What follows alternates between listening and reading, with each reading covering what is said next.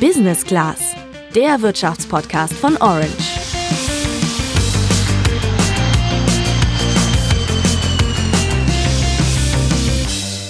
(1067 Euro bekommt man vom Staat erstattet, wenn man eine Steuererklärung macht. Das ist zumindest ein Durchschnittswert, den das Statistische Bundesamt errechnet hat. Und ganz ohne Zweifel ist das eine Zahl, bei der es sich lohnt, sich mal hinzusetzen und die Steuererklärung mal anzugehen. Ja, ein bisschen weniger als zwei Monate hast du noch Zeit, um die Sache online zu regeln. Wenn du wissen willst, wie das geht, was du dabei beachten solltest und was für dich dabei rausspringen kann, dann hör dir diese neue Folge Wirtschaft einfach erklärt an. Ich bin Julian. Und ich bin Sandra. Also das Thema Steuern ist ja an sich schon irgendwie leidig, sage ich mal, weil man damit erstmal den Gedanken verbindet, dass der Staat einem Geld wegnimmt. Ich muss aber sagen, ich habe bis jetzt ganz gute Erfahrungen mit Steuern und Steuererklärungen gemacht, denn bisher habe ich nach meinen Steuererklärungen immer was zurückbekommen. Wie war es denn für dich, eine Steuererklärung zu machen? Also fandst du das einfach? Um ehrlich zu sein, war das so, ich habe äh, alle möglichen Abrechnungen und Quittungen und sonstiges Zeug in einen Ordner geheftet und den dann einfach beim Steuerberater abgegeben. Also ja, erwischt. Ich habe das nicht selber gemacht, weil ich mir das äh, zumindest bisher selbst einfach nicht zugetraut habe. Ja gut, okay. Ich glaube, das mit dem Zutrauen ist sowieso ein wichtiger Faktor, denn viele gerade junge Leute glauben, dass das mit der Steuererklärung ein absolutes Hexenwerk ist. Damit will ich jetzt nicht sagen, dass es innerhalb von fünf Minuten eigentlich erledigt ist, aber lasst euch vorweg schon einmal gesagt sein, dass es nicht so schlimm ist, wie es im ersten Moment scheint und vor allem, dass es sich wirklich lohnen kann. Aber schauen wir doch zuallererst mal darauf, wie dieses ganze System eigentlich funktioniert. Okay, also wie viel Einkommensteuer du zum Beispiel zahlst, das hängt davon ab, wie hoch dein Einkommen ist. Verdienst du wenig, drückst du weniger ab, verdienst du mehr, drückst du mehr ab. Ist ja erstmal klar.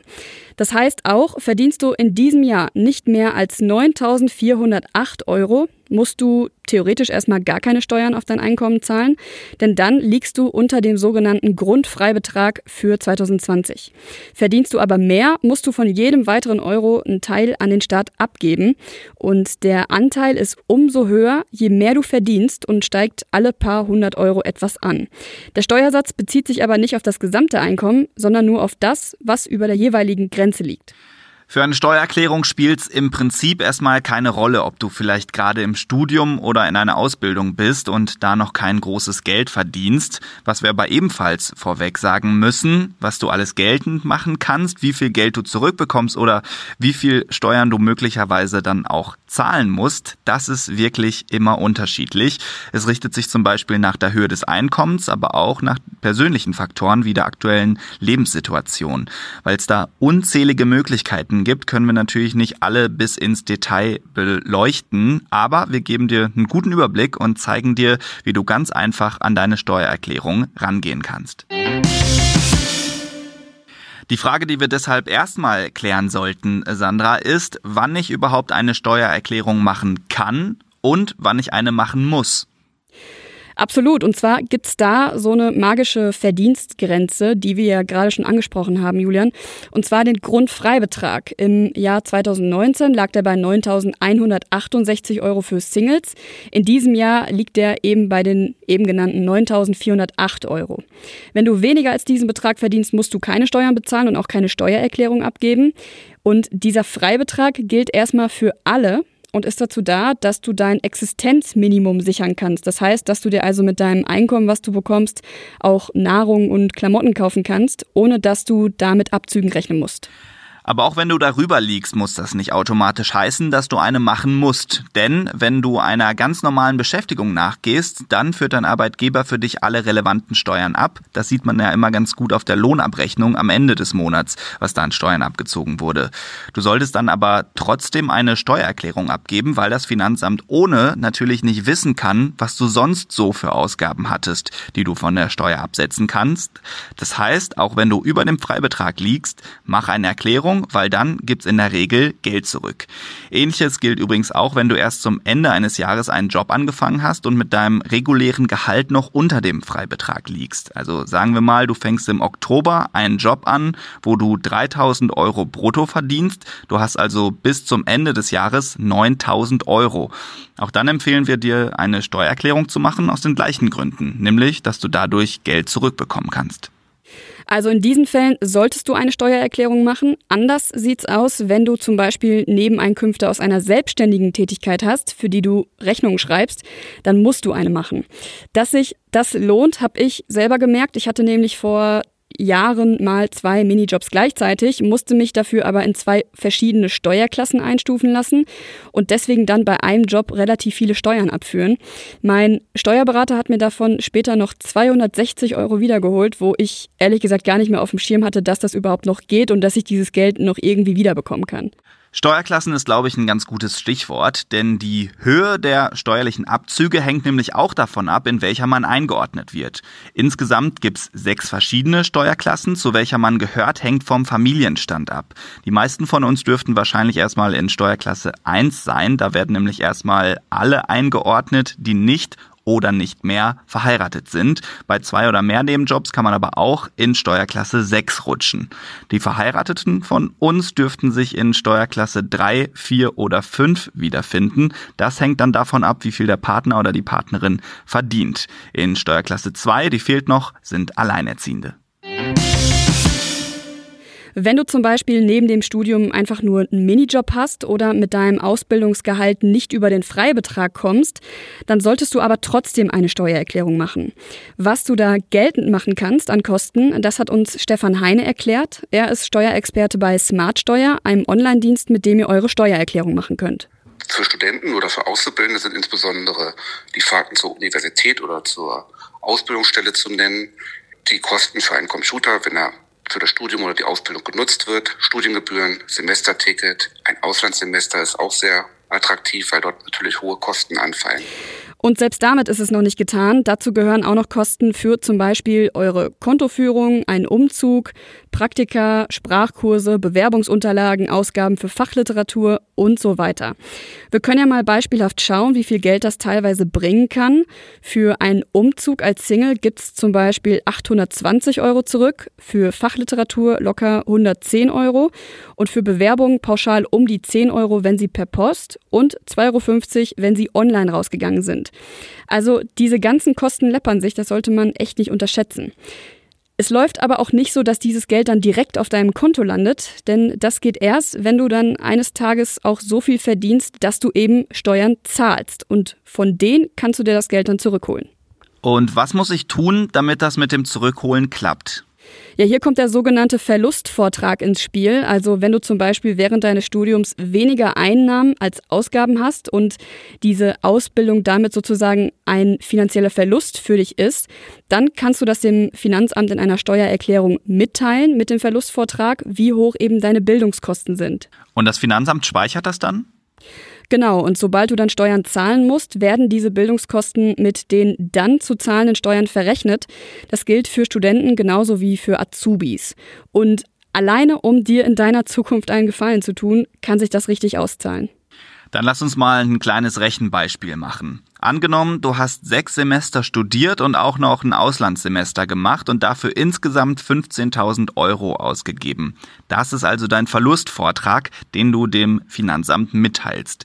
Dann fängst, fängst du irgendwann an zu arbeiten und verdienst, sagen wir mal, 45.000 Euro im Jahr und zahlst monatlich deine Steuern. Was passiert dann, Sandra? Wenn du dann deine Steuererklärung machst, reduziert sich dein zu versteuerndes Einkommen auf 30.000 Euro, weil eben dein Verlustvortrag abbezogen wird.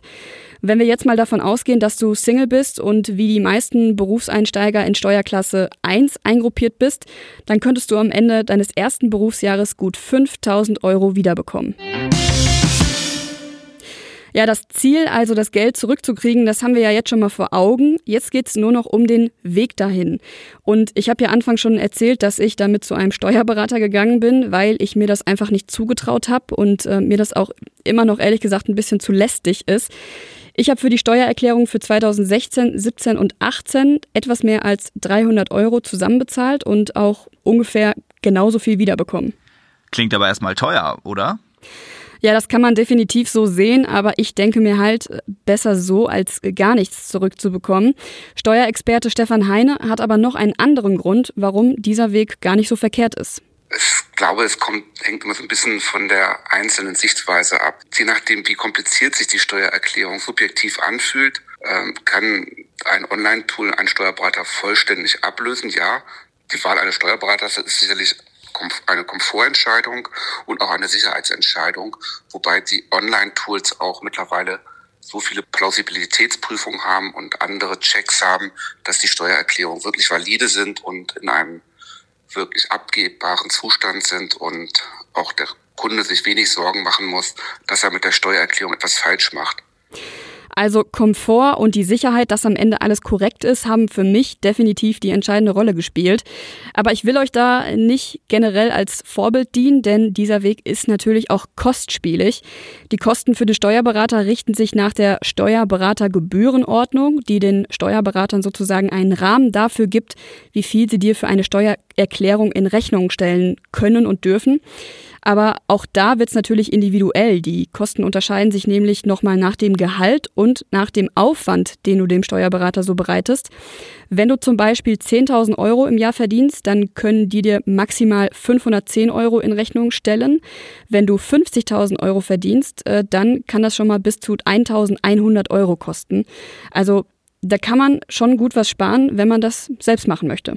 Ja, und auch um das selber zu machen, gibt's mehrere Möglichkeiten. Und wie Stefan Heine sagt, muss man sich zum Beispiel bei Online-Tools auch keine Sorgen machen, dass da was schief geht. Die erste und sehr klassische Möglichkeit ist, alles online über das Elster-Formular zu machen. Elster ist die Abkürzung für elektronische Steuererklärung und ist ein Portal, das der Bund und die Steuerverwaltung selbst geschaffen haben, damit ihr eure Steuererklärung papierlos abgeben könnt.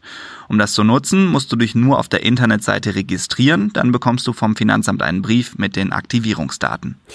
Wenn du alle deine Unterlagen parat hast und weißt, was du absetzen kannst und was nicht, dann ist das eine gute Option.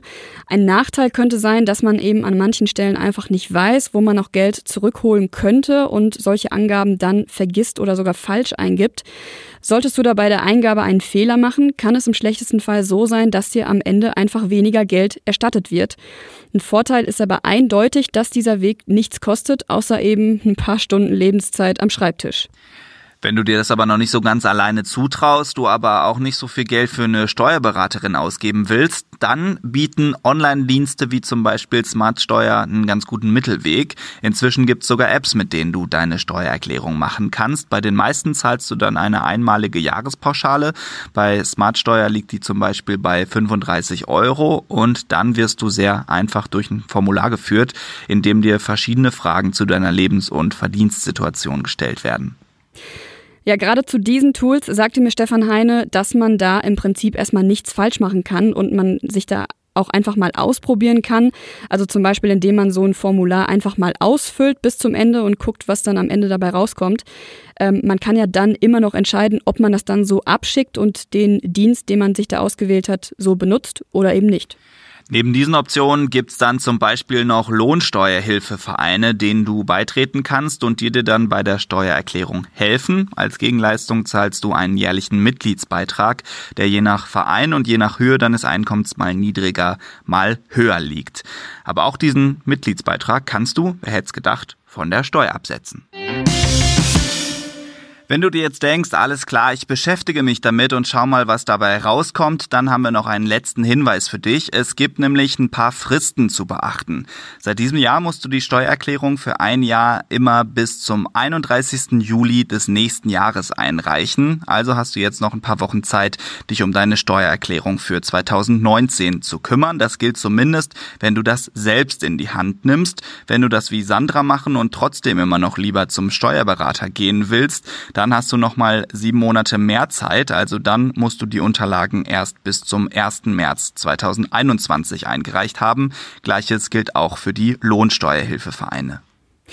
Genau, dann gibt's aber noch eine Frist, die für einige von euch interessant sein könnte. Für freiwillige Steuererklärungen habt ihr nämlich ganze vier Jahre Zeit. Deshalb war es zum Beispiel bei mir möglich, dass mein Steuerberater mir im vergangenen Jahr noch für 2016 eine Erklärung fertig gemacht hat. Mein Einkommen war in dem Jahr nämlich noch nicht über dem Freibetrag. Daher war die Steuererklärung also freiwillig und siehe da, es hat sich eben in Form von diesen 260 Euro ausgezahlt. Wie so eine Steuererklärung dann letztendlich für dich aussieht, das kannst nur du alleine gestalten. Wichtig und in den allermeisten Fällen aber auch lohnenswert ist es aber, sich einfach mal ein paar Stunden hinzusetzen und sich mal anzuschauen, wie viel du eigentlich für deine Ausbildung oder dein Studium ausgibst. Gerade beim Thema Verlustvortrag wird es dir dein zukünftiges Ich danken. Ja, ich kann mich da nur anschließen. Egal, welchen Weg du für dich wählst, mach es einfach mal. Ähm, und ich muss zugeben, man fühlt sich dann auch gleich ein Stück erwachsener. Ja, und wo wir heute die ganze Zeit über das Thema Steuern gesprochen haben, schließen wir doch mal mit einer positiven Nachricht. Die Mehrwertsteuer wird nämlich ab dem 1. Juli gesenkt auf 16 bzw. 5 Prozent. Heißt also erstmal Steuersparnisse für euch. Und wenn ihr dann bis zum 31. Juli noch eure Steuererklärung fertig macht, dann gibt's noch mehr obendrauf. Wir sind raus für diese Woche. Bis dann. Ciao.